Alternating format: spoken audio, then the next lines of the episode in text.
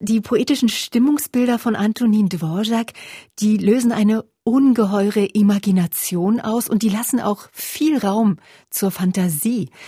Was ruft ein Satz bei Ihnen beispielsweise mit dem Titel Nächtlicher Weg oder Tendelei hervor? Ist das ein Bild, ein Gemütszustand, vielleicht auch eine Assoziation? Ach, wissen Sie, das ist genau, wie es heißt. Ich habe diese Noten bei mir im Schrank gefunden. Und äh, ich war auf der Suche nach etwas Besonderes für mein Repertoire und ich dachte, ich möchte etwas äh, spielen, was mich also rührt und was mir entspricht. Also ich habe mehrere Sachen da geschaut und dann habe ich plötzlich diese Band gefunden. Und ich muss sagen, ich habe sie nicht gekonnt damals und als ich später rausfand, nicht nur für mich, sondern diese Stücke sind total unbekannt. Also, die erste Klänge schon von diesem Stück und gerade Nächtliche Weg hat mich irgendwie so in ihren Bann genommen, dass ich wollte das bis zu Ende spielen und habe mich äh, ehrlich äh, verliebt von ersten Ton, nicht von ersten Blick. Ja. Aber es ist doch eine unglaubliche hm, Herausforderung, diese 13 mhm. Stücke, die ja so verschieden in ihrer Anmutung sind, überhaupt in einem Konzert zu spielen. Denn es sind ja Zustände, in die sie sich sofort hineinversetzen müssen, die ja stets variieren. Eine unglaubliche Herausforderung. Wissen Sie, ich habe ähm, das eigentlich im Konzert so ein ganzer Zyklus noch nie gespielt. Ich hoffe, ich komme dazu. Ich habe das Teile gespielt, weil obwohl es ein Zyklus ist, aber jedes Stück kann man separat spielen. Man kann auch Gruppen machen und das habe ich auch gemacht. Ich habe die Gruppen von acht, dann Gruppe von fünf, sogar von drei. Das ist, hängt davon, was anderes im Programm war und äh, das passt sehr gut. Die hm. sind nicht gebunden. Manche sind gebunden mit Tonarten zum Beispiel. Aber ich bin eigentlich sehr gespannt, wie das wird, wenn ich dieses Stück als Ganzes spielen werde. Das war geplant, jetzt im September in Prag das zu spielen bei Dvorak Festival. Und ich habe mich sehr gefreut und äh, das war für mich wirklich ja, Consecration. Nun natürlich durch Corona ist das weg und äh, jetzt muss ich warten auf die nächste Gelegenheit und dann kann ich davon erzählen, wie das ist.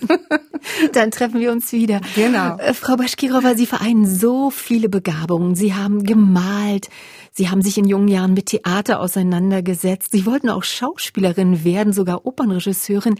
Bei Ihrer hochmusikalischen Familie, die Großeltern haben Musik gemacht. Ihre Mutter war eine angesehene Geigerin und Ihr Vater ja einer der größten Pädagogen und Pianisten seiner Generation. Gab es da überhaupt anderweitige Überlegungen als die Musik? Bei mir schon. Ich glaube, bei meinen, bei meiner Familie kaum. Also, ich sage nicht, dass ich wollte rebellieren, gar nicht. Mir war das alles wunderbar. Das Leben war schön. Meine Schule war sehr schön. Ich hatte gute Freunde. Und meine ähm, Begeisterung von Theater, das hat angefangen irgendwie zusammen mit meiner Begeisterung an Oper und ähm, auch an Malen und sowas, alles mhm. zusammen. Also in meinem idealen Welt würde ich am besten so Opern, Regie, Regie und Bühnenbild und Kostüme und selbst sogar singen und dirigieren und alles. Also das ist ein bisschen viel, aber ich habe viel davon gelernt. Das war für mich jetzt, ich glaube, dass es diese Beschäftigung mit äh, Oper, mit Theater und äh, mit Literatur, mit Poesie vor allem und Malerei, die Früchte von diesen Beziehungen von damals, die ernte ich jetzt. Das glaube ich. Ich ja. glaube, das bereichert ja auch mhm, einander. Absolut. Und da komme ich wieder äh, auf meine wirklich Eingangsfrage zurück, weil ich mir vorstellen kann, dass Sie schon bei diesen ähm, 13 Stücken doch auch Bilder sehen, oder? Wenn Absolut. Sie das spielen. Bilder und Situationen. Mhm. Also ja, Bilder, mhm. aber auch Situationen. Auch die Düfte. Mal manchen sind so unglaublich poetisch, aber es ist lebendige Bilder. Es ist keine Bilder auf den Wand. Es ist lebendige Bilder. Dazu gehört auch diese Luft zum Beispiel. Manchen haben, äh, die regelrecht duften nach Rosen und ich weiß nicht, nach irgendwelchen, nach, nach Wald oder die Erde duftet. Das ist meine eigene äh, Charakter. Ich muss das immer so irgendwie spüren, diese Stücke. Nicht alle Stücke sind so. Nicht alle Komponisten zwingen uns, mhm. uns zu diese Bilder. Also, aber die sind wirklich, die sind dafür geschrieben. Ich komme nochmal auf Ihren Vater zurück, Dmitri mhm. Baschkirov. Er hat ja so viele Pianisten geformt als Professor am Moskauer Konservatorium und das war ja die Grande École, also die Ausbildungsstätte für Hochbegabte, an der Sie dann auch studierten. Übrigens in der Meisterklasse Ihres Vaters. Hat das bei Ihnen auch einen ungeheuren Druck erzeugt oder war das doch so familiär? Sie haben es richtig gesagt, familiär war das, für mich auf alle Fälle. Ich habe diese Frage sehr oft hm, geantwortet, weil es ist normal, wenn die Kinder bei ihren Eltern studieren oder so. Es kommt zu Problemen. In diesem Fall war kein Problem. Mein Vater hat so einen eigentlich sonnigen Charakter, ist ein bisschen cholerisch und er ähm, so explodiert, aber explodiert. Diese kleine Explosionen sind sofort weg. Wir hatten immer sehr, sehr gute Beziehung in dem Sinne. Er konnte mich wirklich ganz zur Schnecke machen in einer Stunde. Und dann fünf Minuten später stand er da und wollte mit mir Tee trinken und über irgendwelche neuesten Film diskutieren und wir haben gelacht und sowas. Also es war, er konnte und ich auch. Wir konnten beide Professionelle von Privaten total trennen. Und das, diese Trennung, das war das Beste, was mir passieren konnte. Was würden Sie denn sagen? Was ist das Besondere an dieser vielbeschworenen russischen Klavierschule? Also das Moskauer Konservatorium hat so viele weltberühmte Pianisten ausgebildet. Ja, die russische Schule, was man sie so nennt, die existiert eigentlich nicht, weil es existieren sehr viele Schulen, sie existieren sehr viele Wege in diese russische Schule. Muss man dazu sagen, alle die große pianistische Schulen stammen aus einem großen Lehrer. Und dieser große Lehrer war Franz Liszt. Franz Liszt hat so viele Schüler gehabt von verschiedenen Nationalitäten für verschiedene Länder, die alle sind dann in ihren Ländern oder in anderen Ländern dann ihre Schulen gegründet. Und so war das auch in Russland. Und das ist diese Lehre von Liszt, die hat natürlich dann mit jeder Generation ein anderes Charakter bekommen, aber trotzdem, es gibt diese Grundschule. Und in Russland, was sehr interessant und wichtig in Russland ist, ist nicht, wie man diese Unterricht macht, weil jeder Lehrer macht das anderes, aber die Wichtigkeit von Struktur in diesen Erziehung ist vielleicht dort wirklich am besten. Die haben schon in der ersten Hälfte von 20. Jahrhundert diese berühmte spezielle Musikschulen mhm. gemacht. Das war einfach sehr klein am Anfang und dann war weitergegangen und praktisch jede begabte Kind konnte in, in solchen Schulen studieren. Dann war in jedem großen Stadt diese Schulen und das war so strukturiert, dass jedes Kind konnte ganze normale Schule bis zu Abitur in so einem Umgebung machen, wo Musik war Nummer eins. Das heißt, für Musik hatte man extra Zeit und extra Stunden. Und deswegen, ich glaube, das war viel einfacher für begabte Kinder, ihre Begabung auszuüben. Äh, echt auszuüben, das ist das Wort. Sie hatten Zeit zu üben. Sie wurden, wurden gefördert, also von jeglichen Seiten. Absolut, mhm. ja. Und das es existiert noch jetzt. Ich glaube, jetzt ist es ein bisschen schwieriger, alles, weil es fehlen an großen Pädagogen. Das ist überall. Also man kann jetzt mhm. nicht solche große Leute finden. Sie haben aber im Alter von 20 Jahren dann die Sowjetunion verlassen. Was war Ihr persönlicher Beweggrund? Ich habe es verlassen, weil ich war sehr jung und ähm, ich habe das mit meinem ersten Mann verlassen, Guido Kremer. Mhm. Wir waren zusammen und er wollte verlassen und ich war natürlich, ich war mit. und ich war sehr jung damals und ich habe natürlich an die Folgen von diesem, von diesem Tat nicht sehr viel mhm. gedacht. Und die Folgen waren, dass meine Eltern waren sozusagen die, äh, die Geiseln dann. Und Ihr Vater äh, wurde Vater, mit, äh, ja. genau, mit Auslandsauftritten, mit ja. Verbot belegt. Genau. Ja, klar, mhm. für acht Jahre.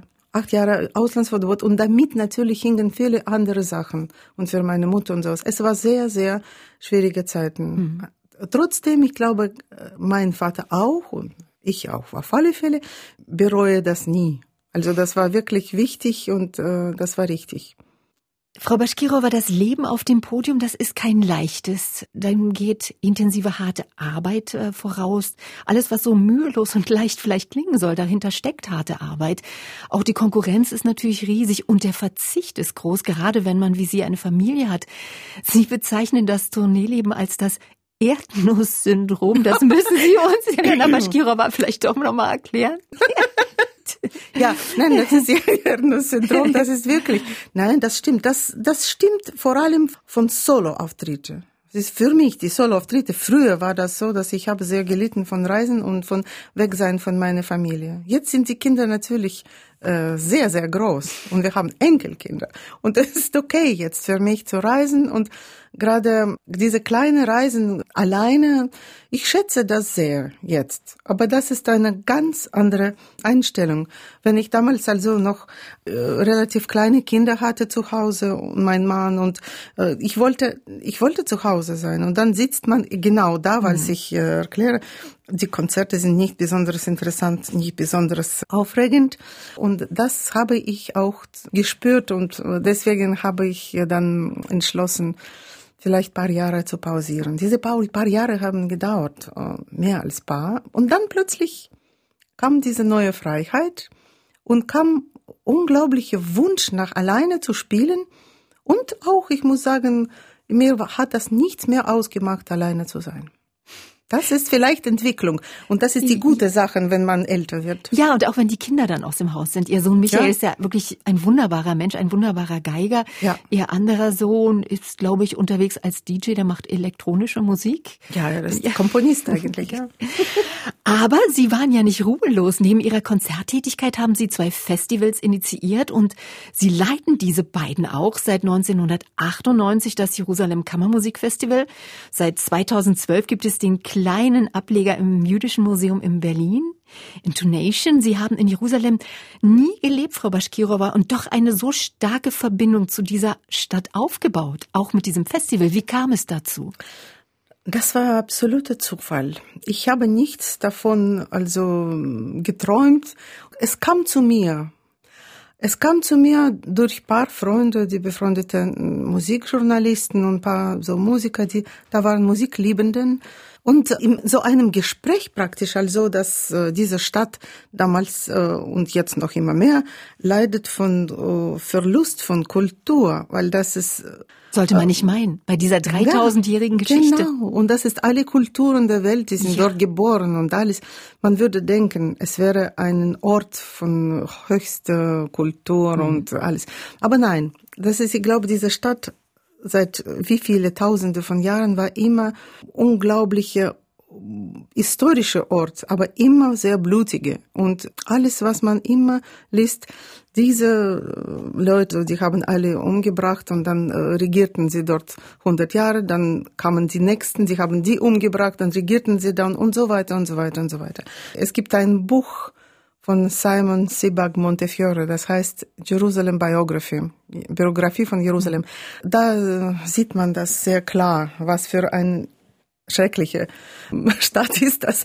Aber jeder Mensch, das diese Stadt betrifft, und jedes Mensch sieht dieses Licht, diese unglaubliche Schönheit und jeder fühlt sich dort sofort zu Hause. Deswegen vielleicht wollen alle sozusagen das immer besitzen. Das mhm. ist irgend diese Schönheit und eine spirituelle ähm, Schönheit, nicht nur so physische, sondern diese geistliche Schönheit ist ähm, einfach einmalig in der ganzen Welt. Deswegen, wenn wir haben angefangen zu denken über Festival, ich musste nur fragen, ich musste nur diese Frage stellen, wollt ihr möchte ja kommen, wir möchten so ein Festival Kammermusik machen für die Leute dort. Weil die Leute dort, sie sind die leidende Teil, die Leute, die dort leben, mhm. wirklich. Das ist ein sehr schwer, sehr stressiges Leben. Ja, ein gespaltenes Stadt. Schreckliche, ja. Mhm. gespaltene Verhältnisse, die alle hassen einander und das ist ein Stress. Und deswegen, so ein Kammermusikfestival war so ein Geschenk eigentlich.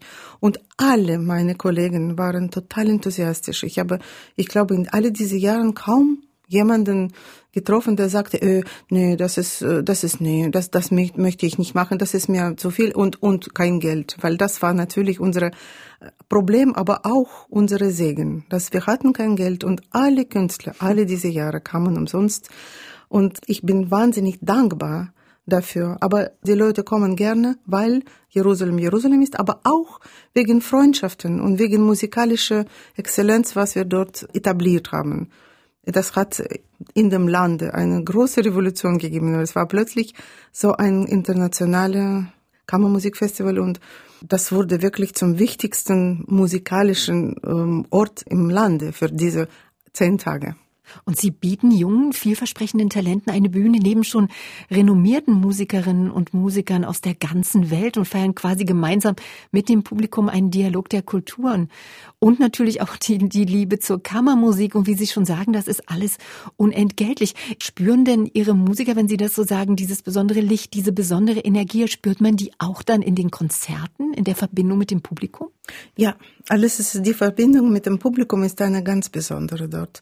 Erstmal, wir kennen sie seit so vielen Jahren und viele, leider sind natürlich viele schon nicht mehr da, weil wir haben das jetzt seit 98 und die erste Generation von so diesen große alte Leute, die noch aus Europa kamen, die viele davon überlebten Holocaust oder sind mhm. geflohen, aber das waren die richtige Kulturträger. Sie haben so viel gewusst und sie sind mit dieser Musik äh, groß geworden oder also sie haben die das in ihrer Kindheit gehört. Also das war für sie, für diese Leute war das so ein musikalisches Zuhause und wir haben sie denen zurückgegeben. Das war sehr wichtig. Ich habe das gespürt.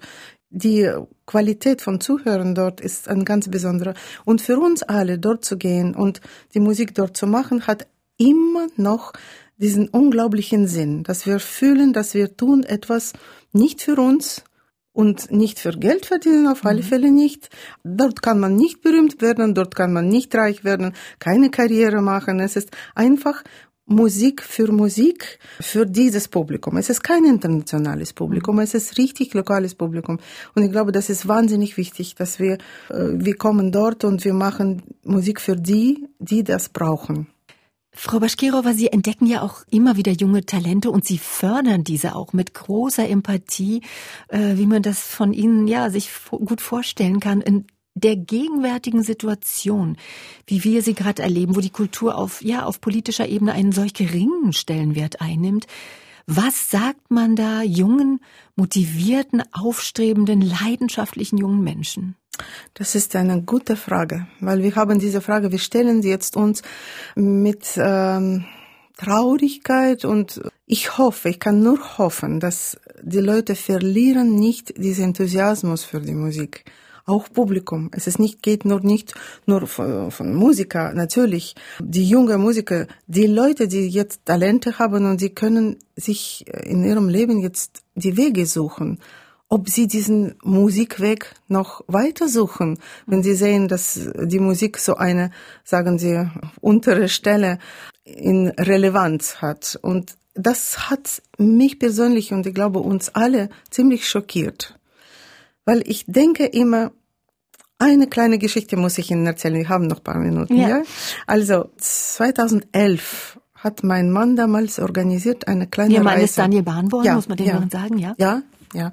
Und äh, er hat eine kleine Reise organisiert nach Gaza. Das ist vor allem, wenn man Gaza denkt, denkt man also Terrorismus mhm. und Krieg und so weiter. Also das war eine praktische, unmögliche Sache, aber für einen Tag war plötzlich ein Fenster, man konnte das machen. Er hat schnell ein so internationales kleines Orchester organisiert mit, von besten Leuten, von besten Orchestern und unglaubliche Hürden und un unglaubliche Geschichten kann man davon erzählen. Ich werde das jetzt keine Zeit haben, aber irgendeinmal. Wir sind dort gekommen und von dort auch am nächsten Tag heil weggegangen. Was wichtig ist, ist, dass dort haben wir einen Mann getroffen und er hat genau das Richtige gesagt. Danke, dass Sie da waren. Es ist was für mich das Wichtigste in den letzten Jahren, dass wir dieses Konzert hatten. Die haben zwei Mozart-Symphonien gespielt. Warum? sagt er. Wissen Sie, wir sitzen hier praktisch in einer Blockade. Wir sind blockiert. Keine Leute kommen hier. Man sendet uns Medikamente. Wir bekommen zu essen, so internationale Hilfe. Kein Mensch denkt an uns als Menschen. Und wir Menschen, wir brauchen Kultur. Und das unterscheidet uns von den Tieren im Zoo. Die kriegen auch zu essen und Medikamente.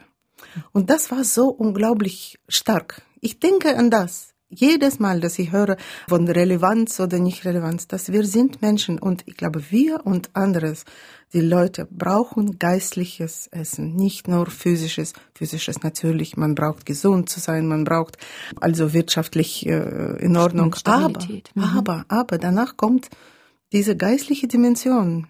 Wenn wir keine Kultur haben, wenn wir keine Musik oder äh, Theater oder sowas haben, wer sind wir dann? Deswegen, ich glaube, das ist sehr wichtig, dass die Menschen doch die, wo, diese Hoffnung schärfen, nicht verlieren, ja, ja? die Hoffnung nicht verlieren mhm. und weiter, weitermachen, mhm. ja. Weitermachen, das ist jetzt die letzte Frage. Auch genau, das ist ein gutes Wort. Sie sind so vielseitig unterwegs, das habe ich schon gesagt. Diese beiden Festivals, Sie spielen solistisch, Sie geben Liederabende, Sie sind eine herausragende Kammermusikpartnerin. Als wäre das alles nicht genug, haben Sie eine weitere Position übernommen, die für gerade für Mitteldeutschland eminent ist. Und in wenigen Minuten darf man das auch offiziell verkünden. Sie, Elena Baschkirova, sind die neue Präsidentin der Felix Mendelssohn Stiftung mit Sitz in Leipzig. Welche Ziele werden Sie verfolgen? Erstes, ich muss sagen, das war für mich eine sehr große Überraschung und eine Riesenfreude und eine große Ehre natürlich. Ich war dafür nicht vorbereitet. Aber als ich dieses Haus sah und diese Leute, die das betreiben, das hat, das Mendelssohn-Haus in Leipzig. Ja, ja, das hat mich so tief berührt. Und wenn ich denke, die Stellung von Mendelssohn in Deutschland, in der, besonders hier, könnte man noch weiter verbreiten, weil das ist, das war so ein wichtiger Mann. Er und seine Familie haben eigentlich deutsche Kultur geprägt. Es ist wahnsinnig wichtig, dass es weiter äh, gemacht wird und ich probiere zu machen, was ich machen kann. Das ist Kammermusik äh, organisieren und musikalische äh, Sachen zu machen, vielleicht Kurse, vielleicht Workshops und äh, selbst dort also die kleine Festivals oder kleine Gruppen dort äh, zu schicken. Es gibt tausende Sachen, dass ich dort machen könnte und möchte. Ich muss das natürlich noch ein bisschen denken, aber ich ich habe nie äh, eine Stelle gehabt, wissen Sie. Ich bin immer freie Künstler und das, das ist natürlich eine Verantwortung für mich. Und ich möchte das so gut wie möglich machen. Ich denke, die Stiftung Mendelssohn soll wirklich alles tun, und ich werde damit tun, dass es diese Mendelssohn als Komponist, als Dirigent, als große musikalische Denker und Mensch, dass da uns so viel Musik auch von anderen Komponisten geschenkt hat, das wird immer weiter verbreitet. Ich, ich stehe dafür und ich hoffe, dass ich kann das so gut machen, wie, wie es möglich ist. Wird es auch Synergien zu Ihren beiden Festivals geben? Absolut, natürlich, natürlich. Das ist, was ich machen kann. Ich glaube deswegen, das war interessant, weil ich kann das ein bisschen, diese zwei, also in Jerusalem und in Berlin, mit Leipzig, mit Mendelssohn Haus verknüpfen. Und wir können das Beste davon nehmen. Das wird so ein Netzwerk sein. Darauf freuen wir uns alle. Und jetzt ich hoffe. Viel, viel Glück für alles Dankeschön. und vielen, vielen Dank für dieses Gespräch, Elena Baschkirova. Herzlichen Dank. Danke.